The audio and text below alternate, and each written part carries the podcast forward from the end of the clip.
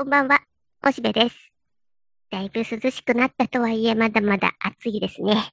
僕はこれ、録音するときはいつもクーラーを切っているので、今準備とかしてたら汗だくになってしまいましたよ、まだまだ。さて、僕はね、来週からもうルーチンワークが戻ってくるというか、お仕事が普通に稼働するので、夏休みの最後っていう感じです。でね、僕、この夏はね、ちょっと頑張った。特に8月後半、随分頑張って今もやってるんだけどね。ついにやっと本の整理を始めましたよ。昔からね、このものすごいことになっている本箱、本をどうするんだっていうのはずっと考えてきたよ。でね、使っているやつ、仕事で使ってるのはまあまあ稼働してるんだけど、まあ帰って、だからこそ行方不明になりがちなんだけども、まあそれはくるくる回ってんだけど、あの、ずっと奥の方の本箱の方に入ってるやつっていうのはね、埃がすごい。で、特にこう本のこう点っていうかなその本の上の方ね。あそこに埃がもうもっこり溜まっててね。で、まあ、朽ちていく一方だな。で、それをなんとかしたい。だって自分もまたもう一度読みたいという本もあるけど、自分でもはばかられるほど埃だらけになってたりするから、これは埃を取らなければ、埃を払わなければね、と思って。それに、そうは言ってもね、あの、お先短くて、僕がコロって言った時に、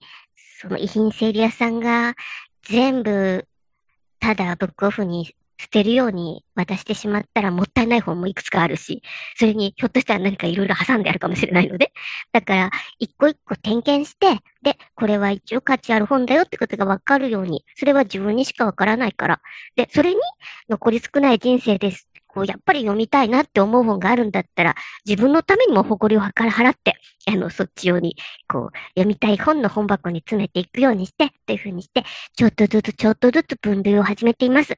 ただ本当にもうもたる誇りなので、えー、マスクしてます。僕はこの頃もうね、暑い時はもう、あの、外でマスクも外してるんだけども、家の中のその作業するときは、えー、まだまだたっぷりあるマスクをきちっとかけて、で、えー、鼻マスクでなく鼻からが危ないのでね、埃が入らないように、えー、きちんとマスクをして、で、えっと、まずはそのコロコロで、えとてつもない埃をコロコロ取りますね。で、えそれに、この乾いたティッシュとかそういうもので、え払った後、うん、やっぱり表紙とかね、汚れてる場合は、えー、様子を見て、その、ちょっと濡れたティッシュとか、アルコールを含ませたサッサとか、あるいはクイックルワイパーで、もうカラカラになっちゃったやつとか、そういうものにちょ、ちょっとアルコールをつけたりして、えー、キュッキュッと磨いて、えー、なんとか綺麗にして、で、え水分をちゃんと干してから重ねていっています。そうやって、ほこりを取っていくよ。で、えー、いらんものが挟んである、その、えっ、ー、と、出版社の広告とか、まあ、あと、しおりぐらいはいいんだけど、自分で作ったしおりとかは外したり、それにさっきね、えっ、ー、と、34年前の写真が出てきてね、おちっちゃく若い自分が写っていて、ちょっと笑ったけど、だこういうのも、やっぱり、こういうのが挟んであるな、ということで、えー、そういうのはとっとと捨ててしまって、で、えー、そうやって人様の手に渡っても恥ずかしくないようにしていく。それに、やっぱり読みたい本があるんだね。読みかけの本がいっぱいあるさ。で、それがもう、そのしおりが途中になってて、ここまでしか読んでないんだなと思って、やっぱり読みたいと思う本は、またそれはそれで綺麗にして、えー、自分でも手に取りたいように綺麗に拭って、えー、読みたい本棚に入れるというふうにして、えー、ちょっとずつちょっとずつやってる。ただね、その読みたい本はいいのさ。老後にね、ゆっくり、こうのんびり。そうじゃなくてね、まだ僕ね、勉強したい本があるね。そこら辺はもうなんか画欲との戦いだな。なんか、ドイツ語の文献とかね、そんなもう読まないんじゃないの？とも思うけども、でもひょっとしたら、ここにまだ僕の気がつかない何かキラリと光る学説があるのかもしんないと思っちゃって、それを知らず、知らずして死ぬのは、ちょっと自分で悔しいかもと思って、でもそれはもう無理ではとかね、こう自分の中の天使と悪魔がね、その方を巡って戦って、まあでもとにかくまあ誇りは払ってと、っていうことで、えー、なんかね、そういうのとかなんか文献をコピーしたものとかさ、まだまだいっぱいあるんだな。そういうところを、まあ自分の体力とか、知力とか、そういうものを考えながら分類しているよ。で、それにね、全体としてね、僕はありがたいことに豊かな時代を生きさせてもらったな。うーん、なんか出版社とかやっぱり今よりずっと羽振りが良くてさ、こんな本まで出してるよっていうような豊かさがあるし、それに自分もね、別に全然金持ちにはなってなかったけども、それでもこんな本を買うほどこう余裕があったなっていう風な、えー、微笑ましい本とかいっぱいある。さっきもね、えっとね、宝島社ってさ、なんかムック本みたいな雑誌みたいのを出した後に、えっと、文庫にするだろ？高島文庫になってるね。で、それのね、えっと、陰謀論っていうのがあって、もう、なんか読みふけってしまったらしく、なんか随分汚れて、あの、バッチ本になってたけども、それとか見たらね、なんか岩上康美さんとかがね、これ1995年の本だけども、ちょうどオウムとかがあった年だよね。で、その岩上さんがフリーメイソンについて書いてたりしてね、まだお若い頃だと思うけども、えー、そういう記事を書いてたりしてね、ほほうと思ったり。で、それに、他のところにはね、なんかやっぱり医学会とか、製薬会社とかがいろいろ企んでいるので、ワクチンとか危ないとかね、1995年に書いてあるよ。今から27年前。で、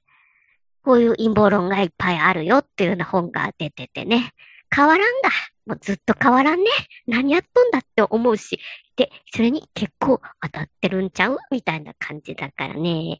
うーん、なかなかに感慨深いよ。でね、そういうふうに腰肩行く末、行く末はあんまりないけれども、えー、外観するために、この本の整理っていうのはとても面白いなと思って、ゆっくりゆっくりやってる。なんかいろいろ、ポッドキャスト聞きながらとか、えー、なんか YouTube とか見ながらね、えー、こう、誇りを払っているところです。でもね、この作業を始める前にね、僕は YouTube とか、そのネットでね、本の整理を皆さんどうなさってるのかしらと思って、いろいろググったさ。そしたらさ、なんぞこれはとね、土発点をつきましたね。ほとんどっていうかもう全部だったな、僕が見たのは。本箱っていうのは、どのように人に見られたいか、人にどう見せたいかを演出するものなので、それで整理しろって書いてある。何を言っとるんだそんな1ミリすらも考えてないわ。というか逆に、そんな風なものの見方をする、そういう視点に立ってる人からどれだけ遠ざかるかっていうのが、僕の人生だからね。もう、けっと思ってね、もう、アホかと叫んで、もう、パソコンに聞くのはやめました。ねえ。こんなの人のために読んでるんじゃないんだよ。自分との照らし合わせで読んでるんだよ、本なんて。人が何の本を持ってるかっていうのは、まあ確かにな、あの、えー、そういう写真集とかも面白いなとは思うけども、うん、それは人間的に興味のある人に対してでしょなんかこう自分をどう見せようとかの関係ないよね。誰にも見せることなど一生ないわっていう感じだよ。ね、というわけで、えー、でも、やっぱり、あの、あんまり汚いのはどうかと思うので、えー、引っ越し屋さんじゃないわ。えー、その、遺品整理屋さんとか、あるいは、まあ、えー、親族がですね、見たときにあまりにも誇りっぽくないように、誇りを払って、そして、えー、少しずつ人生を終えていこうかな、と、いろんなことを思いながら本の整理をしています。まだまだ楽しいと思うので。でね、もう1ヶ月近くやってるけれども、まだまだね、多分100分の1までいってないと思うんだね。頑張ります。はい。ほいちゃんね。またね。バイバイ。